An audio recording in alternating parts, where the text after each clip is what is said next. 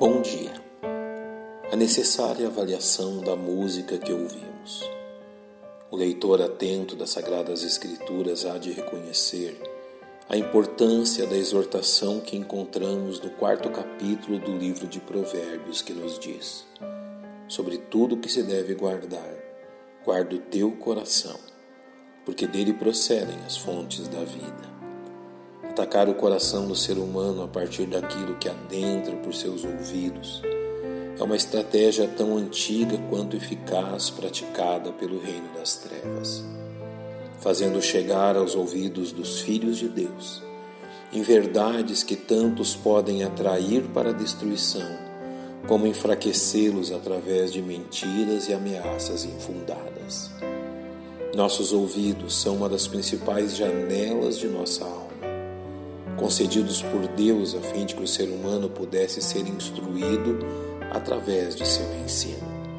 Sabedor desta verdade, o príncipe deste mundo procura usar deste mesmo canal a fim de filtrar na mente e no coração dos homens seu maligno ensino, desviando-os da verdade.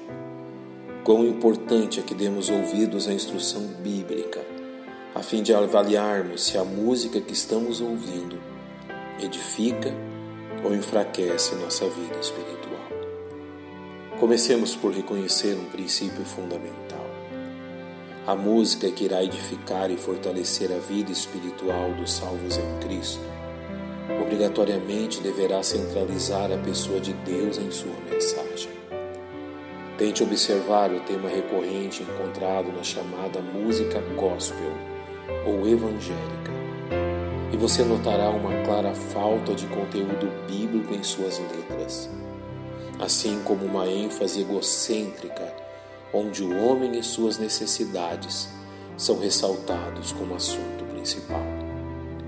Ao nos instruir quanto ao tema de nossa adoração, o salmista nos ensina qual deve ser o tema central a nos dizer: Louvem o nome do Senhor, pois só o seu nome é exaltado a sua glória está sobre a terra e o céu.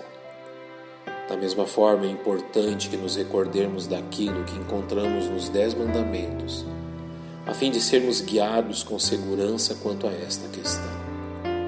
Ali nos é ensinado de forma clara que não tomarás o nome do Senhor teu Deus em vão, porque o Senhor não terá por inocente o que tomar o seu nome vão o que é obrigatoriamente nos leva a concluir que o tema cantado pelo povo de Deus deve promover uma visão elevada quanto à pessoa de Deus.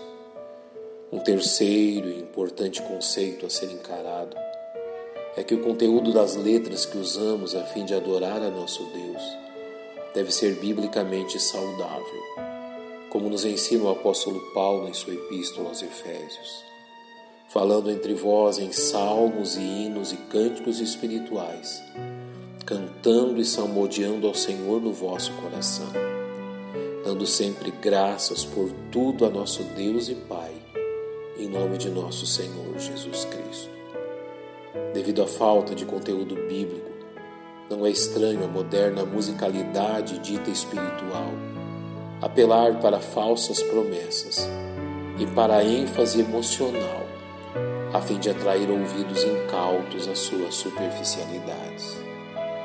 Finalmente, aquilo que cantamos deve adornar o Evangelho de Jesus Cristo, ou seja, colocar em evidência e reconhecer a pureza e verdade dos ensinos de Jesus, praticados pelos salvos em sua vida cotidiana, como Paulo ensina a Tito, não defraudando, antes mostrando toda a boa lealdade para que em tudo seja ornamento da doutrina de Deus, nosso Salvador. Devoção e lealdade a Jesus Cristo é marca indelével do testemunho cristão, o que deve também ser visto e compartilhado nas letras musicais ouvidas e usadas por sua igreja. Possivelmente, ao ouvirem esta argumentação, muitos dirão que a autoridade sobre seus ouvidos é unicamente deles, o que é verdade assim como é verdadeira a exortação dirigida aos salvos pelo apóstolo Paulo, a qual faremos bem em dar ouvidos quanto à questão da música que ouvimos. Todas as coisas me são lícitas, mas nem todas as coisas convêm. Todas as coisas me são lícitas, mas nem todas as coisas edificam. Pai, nós te louvamos pela tua instrução e te exaltamos pela tua verdade. Em nome de Cristo te agradecemos. Amém. Que Deus os abençoe.